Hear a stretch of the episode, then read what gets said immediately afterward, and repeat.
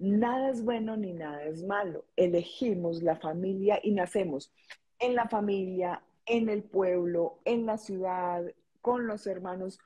Todo es absolutamente perfecto para la evolución de nuestra alma.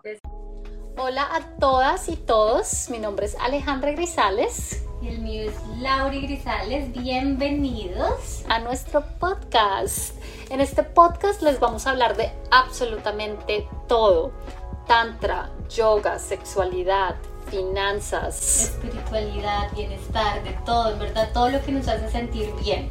Vamos a hablar de forma muy abierta, eso es lo que queremos, como hablar sin ningún tapujo, ser curiosas. Invitar a las personas que nosotros admiramos y creemos que tienen una vida muy saludable y espiritualmente llena. Y escuchar experiencias. La vida de cada uno es un universo muy interesante entonces queremos como escucharlos. A mí me encanta escuchar las historias de las personas, de cómo llegaron a ese trabajo que aman, de cómo llegaron a esa ciudad que aman, de cómo llegaron a construir esa familia que aman. Lo que queremos es inspirar y también queremos contar todo lo que nos ha servido a nosotras personalmente. Buenas noches a todos. Qué emoción estar por acá hablar de un tema súper interesante que a mí me apasiona demasiado y más ahora que muchas personas saben que estoy embarazada, entonces me apasiona más que nunca este tema. Y ahí está mi invitada. Zuli, ¿cómo estás? Qué felicidad tenerte por acá. Hermosa, de maravilla. Gracias a ti, a todas las personas que están conectadas. Gracias por invitarme a este espacio y a compartir con tu comunidad. Por supuesto, no, yo estoy súper feliz de que estés acá. Tú sabes y, que yo estoy embarazada y hemos tenido algunas terapias que estos nueve meses de embarazo leí en un libro que si uno los hace bien y que uno comienza a sanar esos ancestros, a uno mismo y al bebé que viene en camino, son como si fueran 20 años de meditación. Entonces se me hizo wow, y yo personalmente creo que el tema del embarazo y de tener un bebé, de crear vida, es, no sé, es una etapa donde la mujer crece a nivel, su conciencia crece, como que va a otro nivel espiritual, no sé, no sé cómo lo digas tú. Pero bueno, yo quiero que tú primero digas quién eres, a qué te dedicas, eh, nos cuentes un poquito, un poquito de ti. Mi nombre es Zuli Román, vivo en Medellín, Colombia. Eh, soy madre de una hija de 22 años, abuela de Vicente, que tiene cuatro meses. Eh, entonces he podido experimentar este tema de la, de la maternidad de una forma en primer, primer, primera persona y con la experiencia de mi hija. pude identificar que todo lo que yo sané. Cuando yo como madre sano, sano a mis hijos. Entonces es muy, muy, el mundo, no, además, además, o sea, yo desde que empecé este proceso, yo siempre dije, eh, padres sanos, hijos sanos, mundo mejor. Entonces es una cadena que va, es un, una situación, es una, un acto de conciencia que impacta el mundo entero. Lo que yo hago impacto el mundo entero y vuelvo y lo digo 100 años adelante. Entonces es algo muy grande. Bueno, de profesión soy administradora de negocios internacionales, mercadotecnista y de pasión soy bioscodificadora, consteladora familiar, numeróloga, eh, escuela de nueva humanidad, eh, he hecho algo de enneagrama personal, entre otras cosas, muchas, mucha teoría, mucha, mucho estudio. ¿Hace, cuánto, ¿Hace cuánto comenzaste todo este camino? 17 años. Wow. Llevo 17 años en este proceso. Eh, cuando la experiencia que me llevó a buscar herramientas fue eh, mi hija. Mi hija nació con eh, situaciones respiratorias.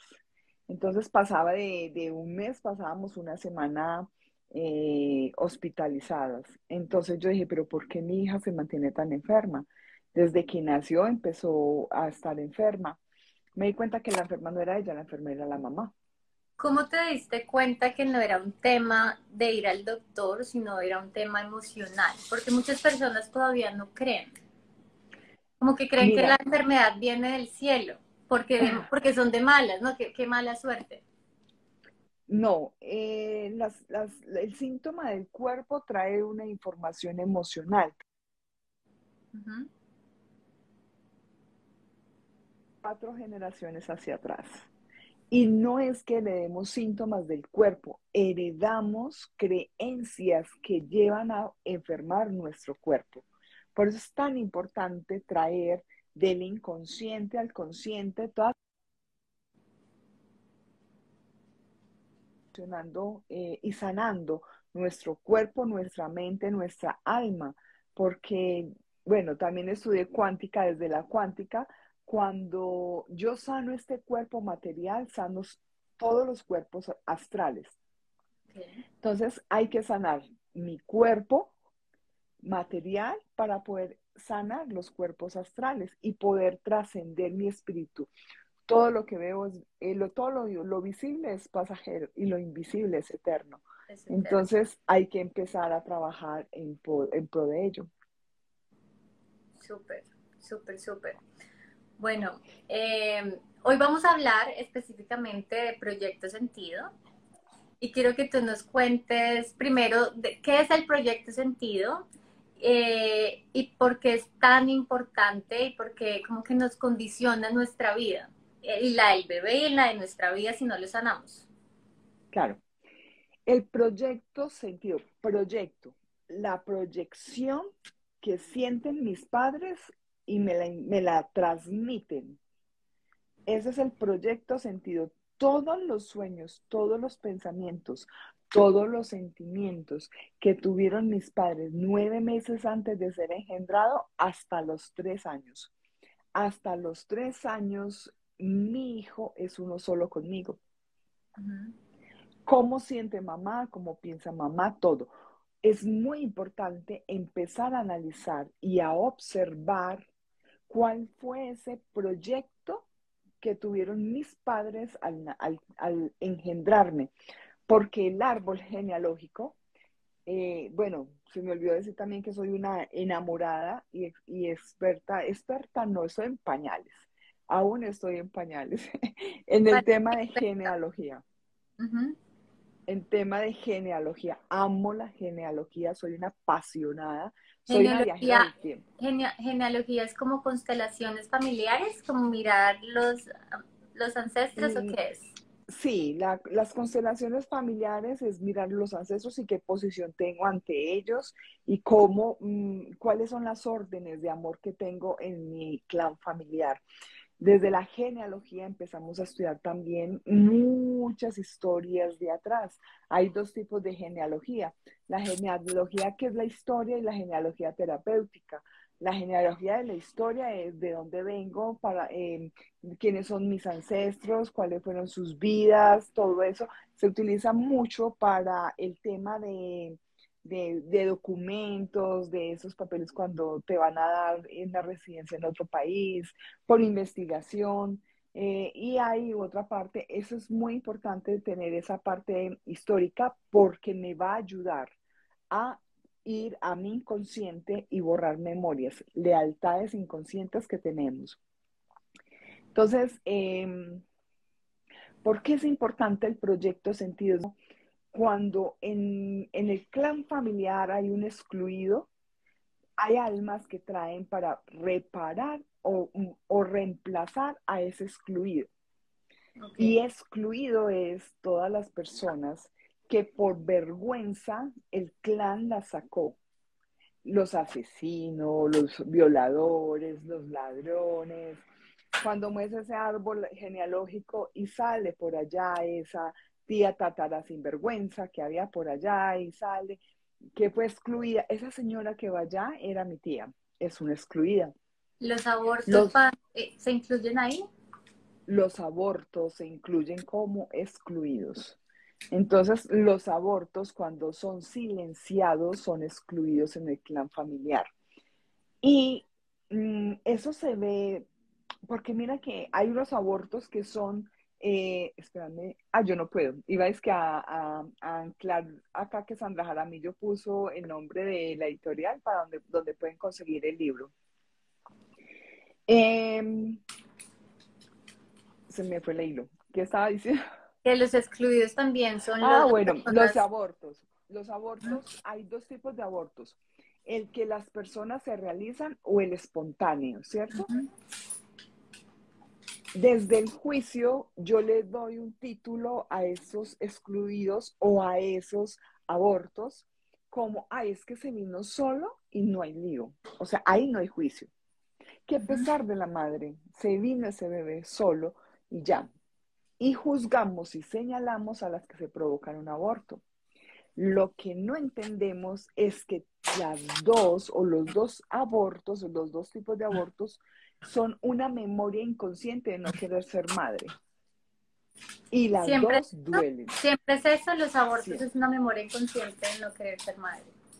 Sí, por alguna razón. Ahí debe haber en el clan familiar alguna historia dolorosa que viene a decirle a ella, mm, tener un hijo, alarma, alarma, alarma, tener un hijo es un peligro, alarma, alarma, no tengas un hijo. Sabes que yo tengo un caso súper interesante eh, de una persona que tiene menopausia precoz y es que quiere ser mamá, pero no puede. Y es algo totalmente emocional. Claro, Entonces, eso es emocional. Yo tengo varios hijos de la bioscodificación, los llamo yo. Eh, chicas que llevan o llevan muchos años casadas y no habían podido tener un hijo y no habían podido quedar embarazadas. Y hacer terapia conmigo, hacer una terapia, tengo varios casos importantísimos en mi vida que me, que me han dado mucha alegría y mucho gozo. Eh, hacer terapia conmigo y, ver, y descubrir que estaba en un incesto simbólico con su pareja y no, podría, no podía tener un hijo, porque ¿cómo voy a tener un hijo con mi padre? Entonces, esas memorias bloquean el tema de quedar embarazados. cuando desbloquea eso, eh, al mes queda embarazada después de 10 años de buscar bebé. Y otra chica que yo amo mucho, amo, amo profundamente, mi consultante, mm, su primer gestación, su primer embarazo fue muy fuerte, fue muy doloroso. Eh, el parto fue muy traumático para ella eh, y empezamos terapia en su segundo embarazo. Teníamos encuentros cada ocho días, cada ocho días, cada ocho días, cada ocho días todo el tiempo sanando una cosita, sanando, yendo, porque cuando estoy embarazada de mi bebé, estoy en el vientre de mi madre a la vez. Estoy recordando, estoy viviendo como el inconsciente es atemporal. Yo en, cuando estoy gestando, estoy yendo a la historia de lo que vivió también mi madre. Y todo eso se lo transmito al bebé. Entonces empezamos a hacer terapias cada ocho días ella era una chica súper constante y creía y estaba convencida de lo que yo le estaba haciendo. Su parto, ella me dice, me volví adicta al parto, porque el parto es un orgasmo prolongado. Esa palabra me gusta. el parto Eso es lo que yo quiero que sea para mí. Eso es lo que estoy, o sea, me estoy enfocando hay que programarlo. Sí, lo estoy tratando de programar, programar, programar y metérmelo. A veces nos tenemos que lavar el cerebro, pero de una manera buena. Lavársela de una manera muy buena. Y así me lo estoy tratando de hacer con lo que acabas de decir. Es, empezar a cambiar información de ignorancia por información de sabiduría. Yo he contado en algunos live la historia del parto de mi hija. Yo con mi corriente, la corriente que yo manejo, yo manejo el parto humanizado. Un parto sin violencia, un parto en tranquilidad, un parto en conexión, porque nosotros, nuestro cuerpo está absolutamente preparado, tiene todos los químicos que se requieren para poder traer ese nuevo ser a, esta, a este plano terrenal. Con mi hija viví la experiencia, yo sané mis memorias y todo el embarazo lo pasé con ella y viví toda su gestación, todo el momento, porque además me pasó algo muy hermoso, que yo iba en el carro con ella y yo escuché que me dijeron, abuela, y yo volteé, la miré y yo, Dios, está embarazada. Yo fui la primera que me di cuenta que mi hija estaba estaba en, embarazada. Entonces yo ya, eso, mm, yo ya lo asumí cuando ella me lo dijo, yo ya, ya estaba preparada, entonces, y más la información que tengo, empezamos a vivir un proceso y su, su, su parto fue muy bonito. Fue muy desde la conexión con su bebé. Vicente iba diciendo, em, iba diciendo cómo era, cómo quería. Eh, ella tuvo su parto por cesárea, porque tenemos una memoria inconsciente de miedo al parto. Entonces, la, pelvis, ¿cómo? Total, no. O sea, el, parto para mí desde siempre que yo sé, ya me hablan de parto, es dolor, es, miedo, es terror. Entonces, sí, total.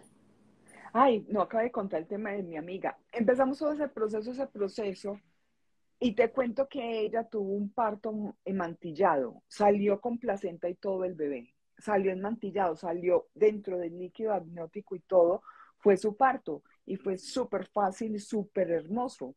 Ella dijo que en ese momento del parto ella solo escuchaba mi voz, porque el inconsciente siempre escucha lo que quiere escuchar, igual cuando vamos a trascender. Por eso es que hay que prepararnos para cada momento de nuestra vida. ¿Y cómo ella ¿cómo crees que uno se debería preparar para un parto? Yo estoy leyendo mucho del hipnoparto, de las meditaciones, de la respiración, pero ¿cómo crees que uno se debe meter esas creencias de voy a tener un parto espectacular, voy a tener un orgasmo prolongado, como tú dices? ¿Cómo, Primero tienes que mirar la historia de tu clan, hay que mirar la, la historia de las mujeres de tu familia. ¿Cómo fue el parto? ¿Cómo fue eh, esa gestación, cómo fue, cómo ha sido la vida eh, de pareja en tu familia, cómo han vivido ellos la sexualidad, porque un parto es parte de la sexualidad. Entonces, a través de esa, de esa experiencia, eh, ella tuvo una, una, una, gestación y un embarazo. Yo volvería a tener o a quedar embarazada, no más por vivir esa experiencia. Entonces, sí se puede cambiar esas creencias limitantes para poder vivir una experiencia diferente desde el amor.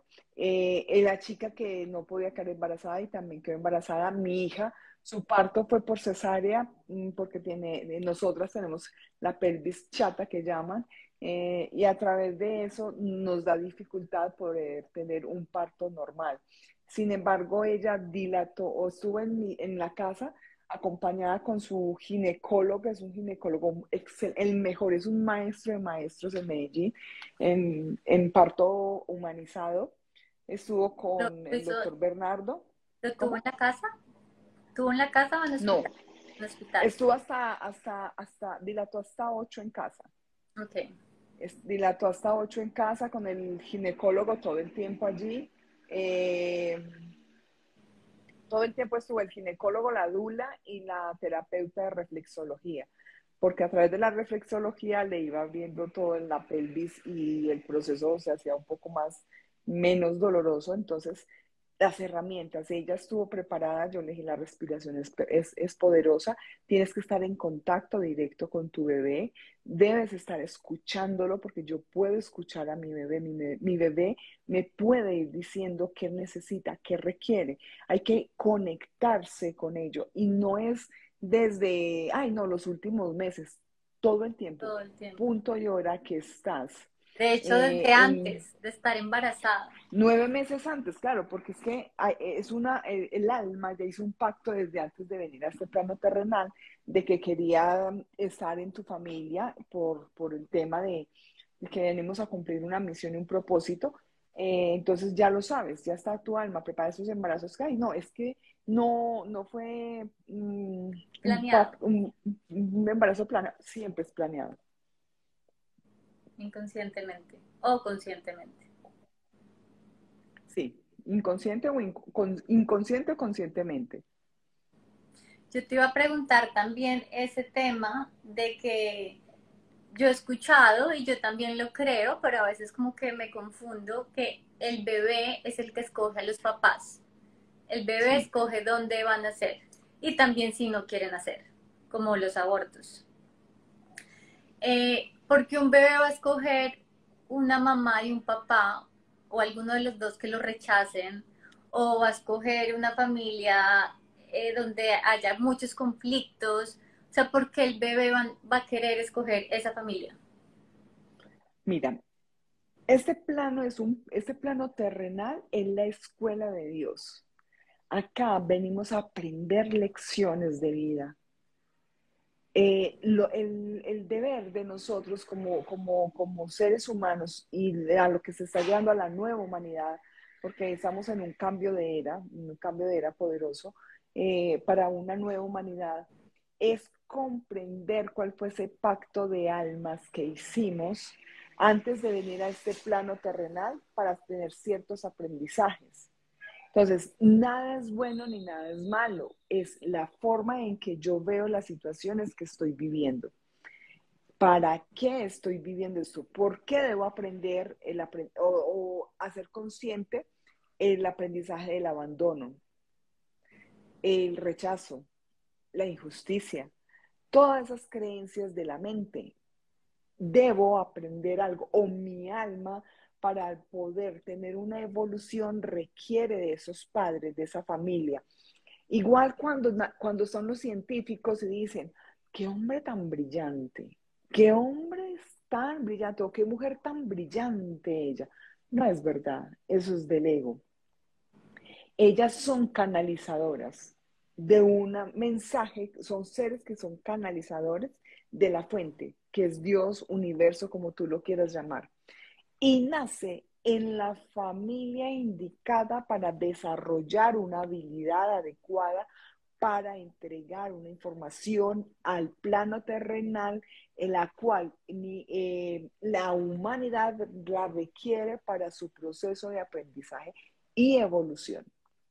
Nada es bueno ni nada es malo. Elegimos la familia y nacemos en la familia, en el pueblo, en la ciudad, con los hermanos todo es absolutamente perfecto para la evolución de nuestra alma. De esa alma, sí, total.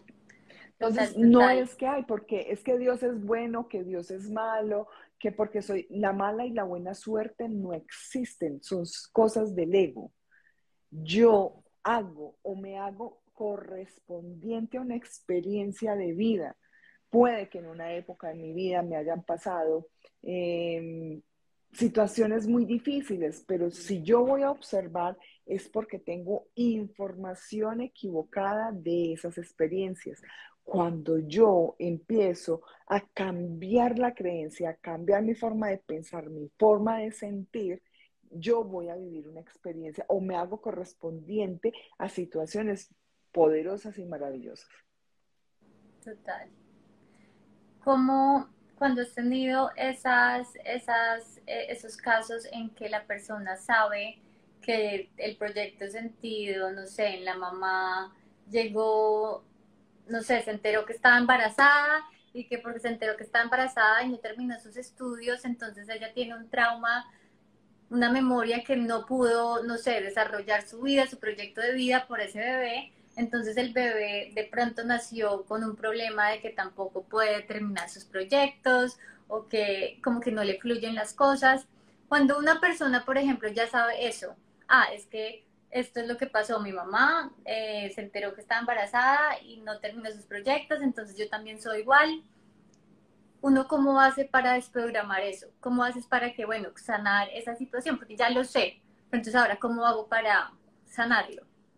Eso se llaman eh, lealtades inconscientes, porque el alma solamente tiene una emoción y es el amor, el amor infinito. Es el único, la única emoción que tiene nuestra alma, nuestro espíritu. Entonces hago pactos y hago lealtades. Yo le debo la vida a mi madre, entonces yo no puedo ser mejor que ella. ¿Qué hacemos? Ya cuando yo descubro eso es el 50%, de eh, el avance ante lo que estoy presentando, ¿cierto? Después es empezar, sí, traigo del inconsciente al consciente, ¿cierto? Después de que lo tengo ya consciente, yo voy a empezar a hacer ejercicios, puede ser de psicomagia, son poderosos. La psicomagia, son espectaculares. ¿Qué es eso de psicomagia?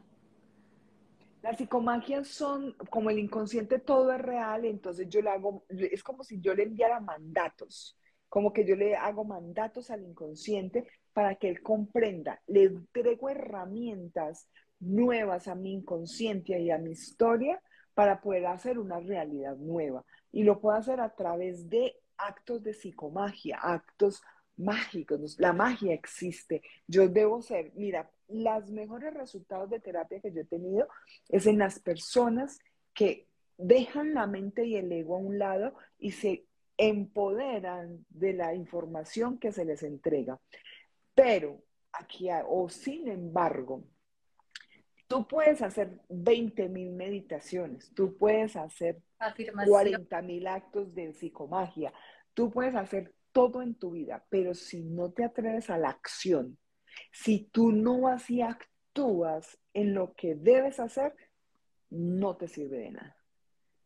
Sí, yo hablo mucho a las personas mm, porque yo, yo a veces soy un poco fuerte con las personas y le digo yo, es que tú tienes que moverte porque si no te mueves no vas a hacer nada, entonces no vengas aquí. Y la que más ha sufrido es mi mejor amiga. Mi mejor amiga ha sufrido la inclemencia de, de, de, mi fortaleza porque le digo, a mí no me pongas... Es esa energía femenina de, ah, yo voy a hacer esto, de, no sé, de muchas veces querer, querer y amor, pero nos falta como esa energía también masculina de que voy a llevar a la acción. Voy, eso que ya aprendí lo voy a, a sin, sin, acción no hay nada, sin, solo sueños y si no te quedas en la acción va a haber frustración.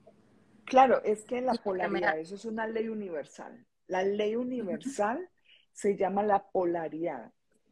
Todo, absolutamente todo en el plano terrenal debe tener el yin y el yang, el masculino y el femenino para la creación, ¿sí?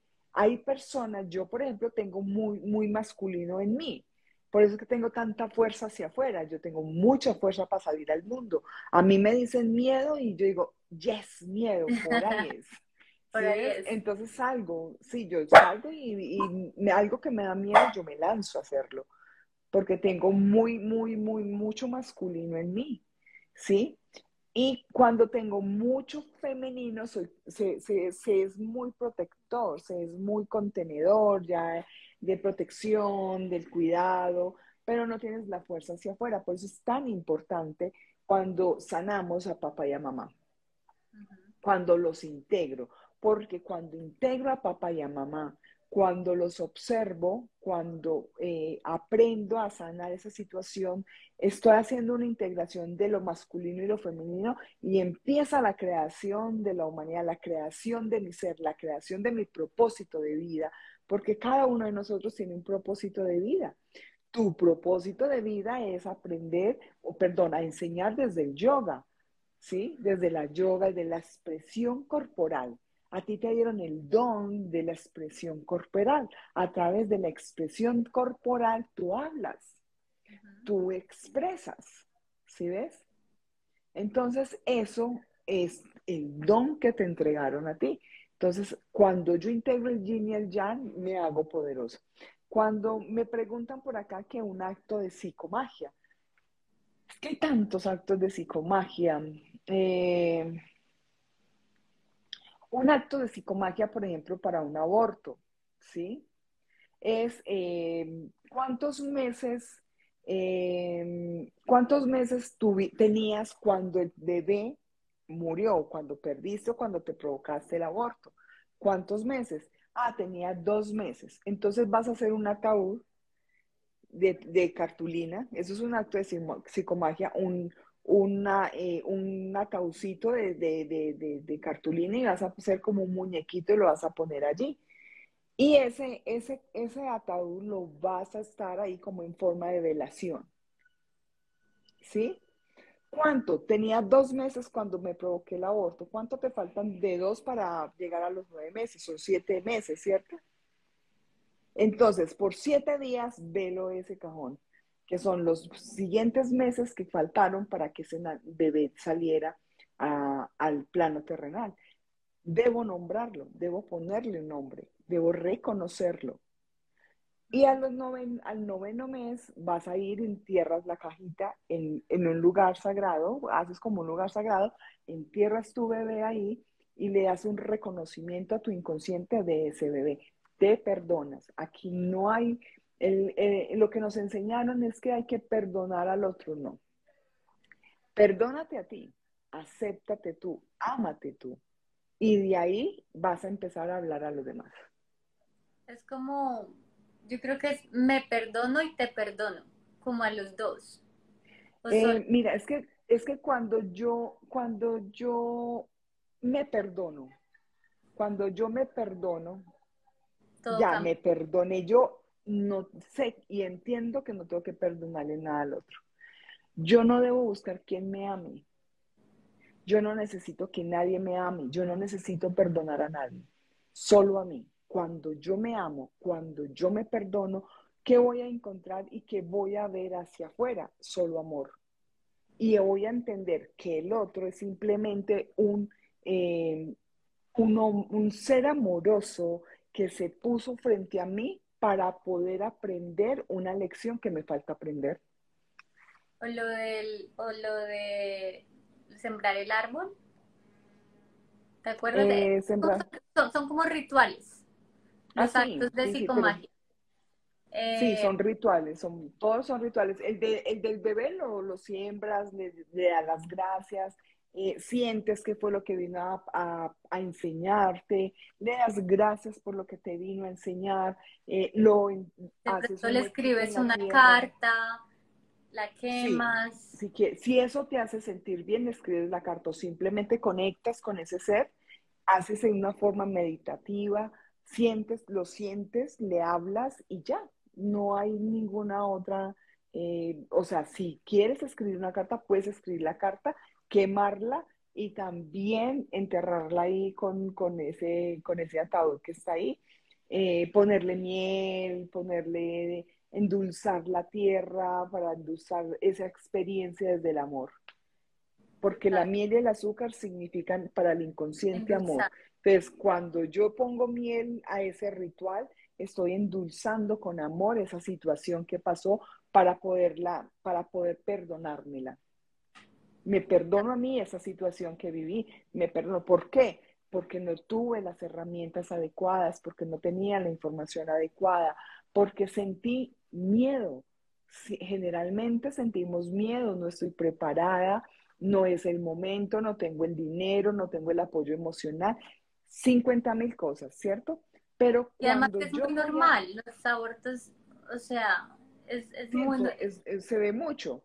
pero yo debo buscar hacia atrás. ¿Por qué? Porque si quiero crear una nueva humanidad, yo debo buscar hacia atrás, busco para atrás cuál fue ese episodio que sucedió en mi familia, eh, de quién soy doble en mi clan familiar, para mm, de quién soy doble en mi clan familiar para yo tener esa memoria. Ejemplo, es que o resulta que mi abuela murió en el parto. Murió en el parto y dejó ocho niños huérfanos. ¿Cuál es la memoria de, de ese clan y de esos descendientes? Tener hijos es un peligro. Es un peligro de muerte. Entonces, inconscientemente no lo tengo. Cuando en el clan familiar hay incesto, simbólicos o real, las generaciones siguientes no quieren tener hijos. Cuando venimos de un clan familiar de maltrato, de rechazo, de abusos, de violaciones, las siguientes generaciones no quieren tener hijos. Total. ¿Sí ves? Entonces es lo que debemos empezar a observar. Yo te tenía otra pregunta antes de que se me pase, y es muy yo, muy personal. ¿El proyecto sentido de mi hermana gemela es el mismo al mío? Eh, tienen resonancia, tienen resonancia. Sin embargo, cuando hay gemelos en el clan familiar, hay incestos para arriba. ¿Cómo así incestos hay para arriba? Cuando yo simbólicamente o real me caso con, tengo relaciones con mi padre, con mi madre, con mis hermanos, siempre para atrás hay incesto. o inconscientemente busco a alguien que se parezca a mi padre o a mi madre porque tengo un conflicto de, de electro o de Edipo. Entonces, de electro o de Edipo. Entonces, para el inconsciente, van y te dicen, ah, es que, es que, eh, ¿cómo vas a tener hijos con, con papá y con mamá? ¿Cierto? Porque como para él es todo real. Cuando hay gemelos, siempre hay incestos para atrás. Yo, eh, mis, primeros, em, eh, mis primeros hijos fueron gemelos. ¿sí? Normal porque mis bisabuelos eran primos hermanos y los casaron por dinero.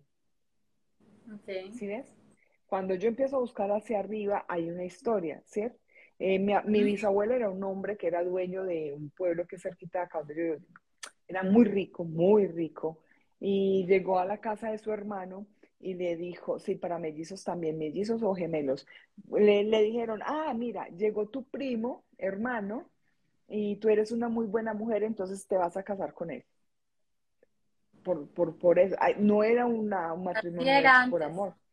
Así eran muchas, muchas, muchas, muchas parejas eran así. Entonces eso es lo que hay que empezar a observar. Eh, los gemelos vienen de incestos o cuando hay muertes, muchas muertes en el clan familiar, entonces el inconsciente dice, debo traer día dos, día dos, día dos, día dos, porque somos pocos o han, muerto en la guerra o han muerto en la violencia. Hay que traer de más, pero el cuerpo humano no está diseñado para tener dos, tres, ni cuatro, ni cinco, uno. ¿Sí? Entonces son memorias inconscientes. Okay. Em, otra pregunta, que esta también tengo un caso donde tengo una mamá eh, que ya estuvo embarazada, se murió el papá cuando ella estaba embarazada, fue un dolor bien grande porque ya era muy apegada al papá.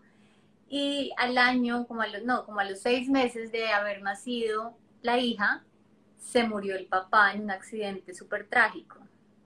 Entonces, cuando estas situaciones pasan, que eso ya te, te sale del control y no desde, ay, no, no me voy a poner, no me voy a poner sentimental, uno cómo hace para no afectar el bebé? Cuando hay, hay situaciones trágicas y yo digo, yo sé que esto le va a afectar a mi bebé emocionalmente, en su vida, en subconsciente. ¿Cómo hago para proteger a mi bebé y, y, a mí? Mira, eh, yo sé que es un momento, que son momentos muy difíciles y que ha pasado, ha pasado y que mueve mucho la emoción, sin embargo, por eso es tan importante llenarnos de información, de sabiduría. ¿Qué es la muerte? ¿Sí? ¿Qué es la muerte? Eh, ¿Qué es lo que está pasando? ¿Por qué las mujeres eligen estar y, creer, y criar a sus hijos solas? ¿Sí ves? Porque mira que es un patrón que se viene repitiendo, porque buscan personas que, que porque es una, una herida de abandono, ¿sí ves? ¿Dónde empezó el abandono? Y que se viene repitiendo de generación en generación. ¿Por qué? Porque se presenta de la misma forma, no importa se fue, se separaron, se murió, todos los casos son de abandono, todos los casos es de ausencia. ¿De dónde viene esa memoria de ser madres solteras? Porque además hay mandatos y hay votos, votos de castidad, votos de pobreza, votos de soltería, votos de es que yo solamente quiero, eso se ve mucho en las familias cuando las mujeres eh, vienen de un clan masónico. Las masonas era una tribu antigua donde em, em, las mujeres vivían en comunidades solas y solo buscaban hombres para que vinieran y las engendraran y que se fueran. Y cuando tenían hijos, hombres los mataban. Solo necesitaban las mujeres. Entonces, ahí se hace una similitud entre son mujeres masonas amazonas, amazonas, son mujeres amazónicas que solamente quieren los hombres para que las engendre y se vayan, porque son las que tienen el poder en el clan familiar, de la economía, del mandato y de todo, somos mujeres, son matriarcados. Entonces hay que ver cuáles son esas memorias que hay de atrás y empezar a romperlo. ¿Cómo protejo yo a ese bebé cuando está en el vientre? Háblale, háblale, dile lo que está pasando, em, qué debo hacer, qué está pasando. lo que está pasando, la mamá está triste, la mamá está en angustia porque no ha entendido y, ya, y ya le da dificultad aceptar esta pérdida. Mm, por eso es que hay que empezar a trabajar en la aceptación, en que la muerte es un proceso de evolución, la muerte es un regalo del cielo. Y es una eh, celebración. Claro, yo debo celebrar cuando estoy haciendo. ¿Por qué? Lo voy, a, lo voy a hablar desde la cuántica. Voy a explicarlo desde la cuántica porque me parece que es una explicación absolutamente hermoso, hermoso. cuando yo voy a bajar, yo estoy en la luz, ¿cierto? Dios es el amor, Dios es la luz. Cuando yo voy a bajar de la luz, yo debo bajar mi frecuencia vibracional para bajar a esta tercera dimensión. Yo bajo mi frecuencia vibracional y esto para bajar a la tercera dimensión y estar a nivel de todos, ¿sí? Pero cuando voy a regresar al Padre, yo debo subir mi energía y mi vibración. Morir es subir la frecuencia vibracional a, más, a la más alto, a lo más alto para llegar al Padre. Entonces, cuando nosotros empezamos a comprender y hacer una aceptación del trascender desde una información de sabiduría, entonces empezamos a vivir esa situación de forma diferente. ¿Sí? Y yo puedo decirle a mi bebé y decirle, yo puedo llevar a esa, ahorita están preguntando de hipnosis, yo hago hipnosis regresiva eh, consciente yo te llevo a ese momento, te entrego nueva información para poder sanar esa memoria. ¿Qué pasa cuando el cuerpo enferma y las situaciones eh, nos llevan? Entonces es un episodio, un evento vivido en soledad, en silencio y no resuelto. Por eso es nuestro cuerpo enferma, porque son situaciones vividas de esa forma, ¿sí? Porque tenemos información de ignorancia con respecto a a los eventos de la vida.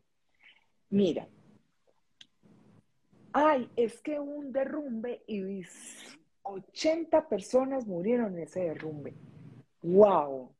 ¡Qué tragedia! ¡Qué cosa tan horrible! No, ni es horrible ni es tragedia. Yo elijo cómo voy a nacer y elijo cómo voy a morir todo tiene información y todo tiene una memoria inconsciente. No es ni bueno ni malo. Además, tenemos una creencia que, ay, ¿cómo le dolería? ¿Cómo sería el sufrimiento cuando se tiró de ese octavo piso? ¿Cómo sería el impacto y el dolor? Ojo, eso no es real. Cuando yo voy a caer de ese quinto piso, mi alma sale antes de que se impacte el cuerpo. Entonces no se siente dolor, son creencias. Algún día deberíamos de hacer un live de la muerte y hacer una comprensión diferente del trascender. Entonces, la mamita que estaba embarazada, ¿cuál es el pacto que hizo su clan familiar para ser madres solteras? ¿Sí? No es ni bueno ni malo. Es hacer consciente para qué estamos viviendo eso. Yo puedo sanar a mi hijo a través de hipnoterapia yo le hago una hipnoterapia. ¿Qué es una hipnoterapia con nuestros hijos? Cuando tu hijo está dormido, vas a empezar a hablarle y le vas a decir, ¿recuerdas cuando vivimos este episodio que sentí tanto dolor y tanta tristeza? Tú estabas en mi vientre y yo tenía una información de dolor, de víctima y de sufrimiento. Ok, eso no era real. Ahora hay una nueva realidad resulta que tu papito hizo un pacto, ya no quería estar y que tenía que volver donde el padre. Y la forma en que él eligió volver al padre fue de esta forma. Y empiezo a trabajarle a mi hijo esas memorias. Y esta y cualquiera. Con una hipnoterapia, con, una hipnoterapia con los niños. Los niños se pueden sanar, pero primero hay que sanar nuestras creencias, primero debemos sanar. que sanarnos nosotros para que ellos estén sanos. Primero tenemos que sanarnos nosotros para cambiar la forma en ver las cosas y cambiar a, las personas que están a nuestro alrededor. Claro, es que mi hijo va a ver el mundo como yo se lo muestre. siempre, siempre. ¿Cómo? Sí, sobre todo si es, si es pequeño, tres años de vida, hasta los cinco años, es muy lo que la mamá sienta, como la mamá ve al mundo y depende de qué tan sana esté en la mamá. Yo por eso estoy como, estoy como tan enfocada acá en, bueno, yo estoy embarazada, pero ahora quiero decirle a las personas, si estás embarazada, vas a sanar por dos. Estás sanando, te estás sanando tú y estás sanando al bebé que viene en camino. Y muchas personas también son como, no es que yo no tengo nada que sanar, no es que yo, yo estoy bien. No, yo, yo, pues no, yo no creo que tenga nada que sanar. Pero todos estamos rotos. Al final todos estamos rotos por toda esa cantidad de creencias, memorias que cada vez nos imponen la sociedad o la familia o el proyecto en, en las memorias del proyecto sentido. ¿No crees? Pero no, no, no, no, yo, yo lo llamo diferente, yo lo, yo lo, está bien como tú lo ves, sin embargo, yo lo veo, no estamos destinados, estamos programados. Entonces, las programaciones son las que debemos empezar a cambiar, a desprogramarme. Cuando tú dices estoy rota, es como si estuviéramos en la división. Seguimos dividiendo y hay que unir. ¿Sí ves? Desde la unión. Yo, yo soy un ser de luz, yo soy energía pura. Entonces yo debo empezar a unir, unir. Entonces no estoy, no estoy destinada, yo no estoy destinada, yo estoy programada. Y lo que debo empezar a hacer es a cambiar esas programaciones que hemos traído de cuatro y cinco generaciones hacia atrás. Ahí estaba preguntando, preguntando Dan de León, ¿qué técnicas aconsejas para sanar memorias, lealtades, patrones repetitivos o creencias? Mira, lo primero que debo hacer es, es descubrir cuáles son esos patrones, esas lealtades inconscientes que tengo. ¿cierto? Después de que yo las tengo, ¿con quién tengo esas lealtades?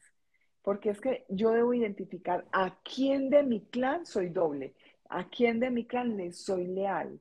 Cuando ya tengo identificado, entonces empiezo a entregar esas lealtades, empiezo a entregar ese, ese, ese, cómo sabemos, ¿Cómo sabemos de quién somos dobles? Mira, precisamente ahora el sábado voy a hacer un taller de, de árbol genealógico.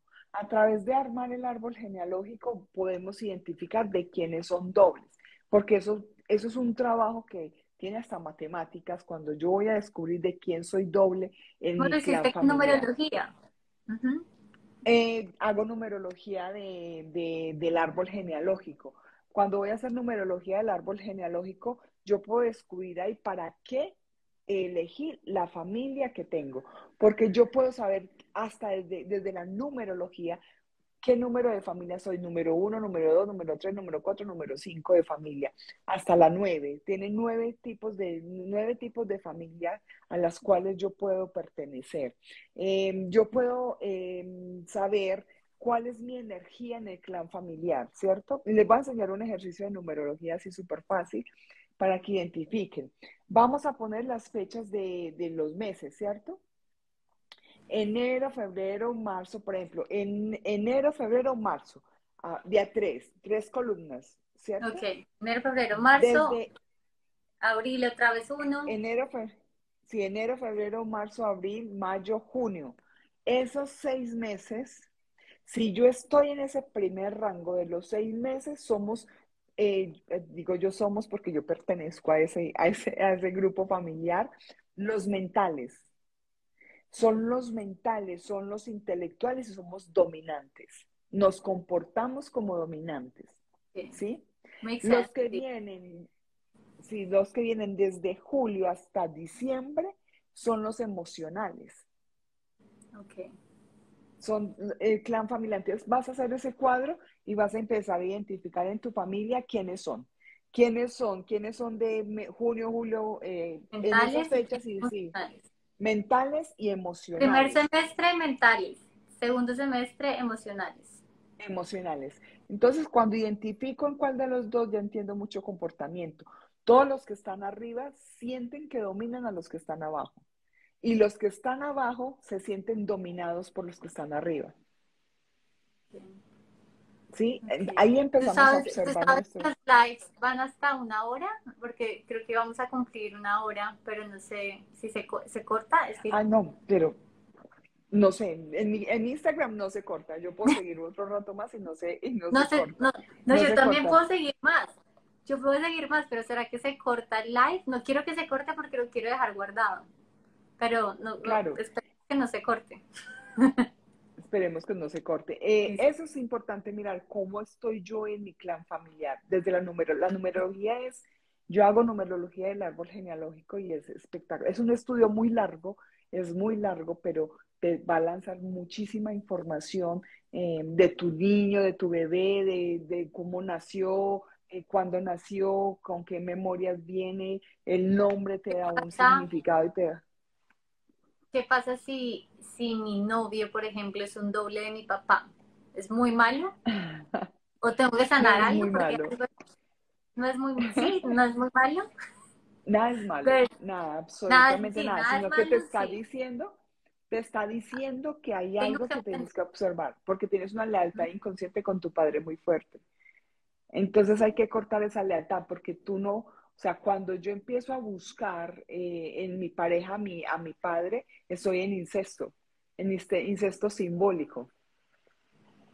¿Sí ves? Y eso hay que, ¿por qué? ¿Qué, qué situaciones traen los incestos?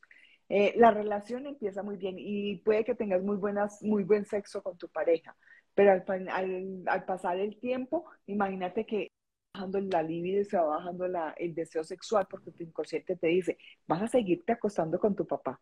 Ay, mira, tal cosa. Entonces, inconscientemente vamos, em, vamos bajando esas situaciones. Eh, simplemente es acto psicomágico y decir, no eres mi papá, no eres mi mamá, eres mi compañero de vida. Y empezar a ponerlo en el lugar que debe ser. Esto es constelación familiar. Lo ubico en el lugar donde él debe estar.